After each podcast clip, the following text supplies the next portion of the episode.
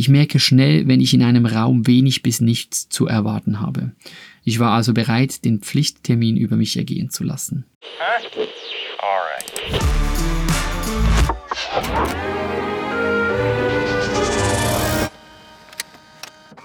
Falls du regelmäßig auf diesem Blog hier anzutreffen bist, dann weißt du es bereits. Und falls nicht, dann weißt du es jetzt. Es gibt wenige Themen im Leben, die mich so antreiben wie die Suche nach Ereignissen. Andere suchen Muscheln am Strand, Kristalle in den Bergen, Pilze im Wald oder Fehler in Zeitungsartikeln. Ich für meinen Teil, ich suche Ereignisse. Zugegeben, ich suche mit großem Vergnügen auch Fehler in Zeitungsartikeln. Das ist aber heute nicht das Thema. Ereignisse also, diese Geschehnisse, die das Potenzial in sich tragen, unser alltägliches Erleben als etwas Bemerkenswertes zu unterbrechen, die ziehen mich magisch an. Sie sind wahrscheinlich auch der Grund, weshalb ich in der Kunst gelandet bin, weil sie in potenzierter Form das Auftreten von Ereignissen in sich trägt.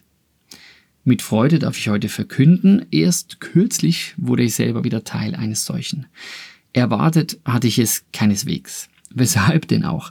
beim Chorkonzert der örtlichen Schule, in der örtlichen Kirche, in unserem Kaff, im Nirgendwo. Organisation irgendwer, Ambiente irgendwas, Akustik irgendwie.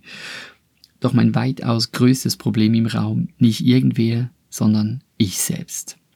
Weil ich ja ach so viel weiß. So ganz generell über das Leben und über Ereignisse im Speziellen. Und weil ich blitzschnell und messerscharf analysieren kann. Ich merke schnell, wenn ich in einem Raum wenig bis nichts zu erwarten habe. Ich war also bereit, den Pflichttermin über mich ergehen zu lassen. Denkste, keine 30 Minuten später saß ich da auf meiner unbequemen Kirchenbank. Wir hatten noch nicht einmal Halbzeit und ich heulte Rotz und Wasser. Ein ukrainisches Mädchen, das mit seiner Mutter in unserem Dorf Zuflucht gefunden hatte, spielte auf seinem Cello ein Lied. Nicht alle Töne saßen und das Lied kann ich eigentlich auch nicht mehr hören. Dennoch berührte es mich wahnsinnig stark. Doch selbst in diesem entscheidenden Moment, der die Vorführung für mich definitiv in ein denkwürdiges Ereignis verwandeln würde, da fuhr ich noch immer sämtliche kritischen Sensoren aus, klammerte mich fest an meine jahrelang verfeinerten Analysefähigkeiten. Man darf sich schließlich niemals kampflos ergeben, sagte ich mir. Ist das hier wirklich ehrlich gezeigte Solidarität? Ein Zeichen dafür, dass dieses Mädchen in unserer Gemeinschaft willkommen ist? Wird es dadurch wirklich ermutigt? Ist es die richtige Form, der richtige Ort?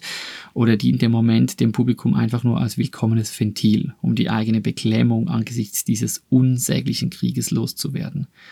Ist das hier offensichtliches musikalisches Talent oder werde ich hier alleine von meinen Emotionen aufgrund dessen, was ich in den News gelesen habe, manipuliert? Und sowieso, reiß dich zusammen, das hier ist einfach nur das Chorkonzert der Schule, von dem du eigentlich nichts zu erwarten hattest. Ich hätte noch lange herumhirnen und weiter argumentieren können. Ich hätte wohl auch immer noch irgendeinen Grund gefunden, der mich davon abgehalten hätte, diesen Schlüsselmoment als solchen zu erkennen und zu akzeptieren. Doch ich ließ irgendwann einfach los und ließ zu.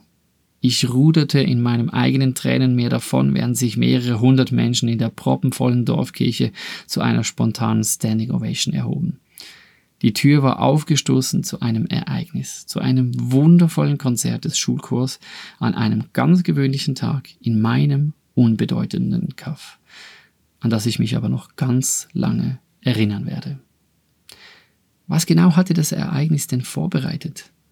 Wahrscheinlich ein Mix aus rührend schrägen Tönen von Kindern und Klatscheinsätzen auf der Eins und auf der Drei, dem musikalischen Talent eines Kindes und seiner außergewöhnlichen Herkunft. Wohl auch der Krieg, das versammelte Dorf in einer Kirche, dessen Applaus und die Standing Ovations. Sicher auch die sorgfältig vorgenommene Liedauswahl und die Orchestrierung von Band und Chor. In einem anderen Fall hätten dieselben Faktoren das Ereignis wahrscheinlich aber genauso gut verhindert. Genau darum geht es aber, ihr lieben Analysten und Kunstkritiker und Besserwisser da draußen. Und eigentlich meine ich damit einfach mich.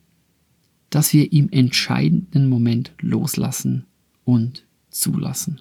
Dass wir nicht überanalysieren, dass wir die Unverfügbarkeit und damit auch die allzeitige Möglichkeit von Ereignissen anerkennen und dass wir uns ihnen trotz allen Umständen nicht unnötig verschließen, diesen erinnerungswürdigen Momenten.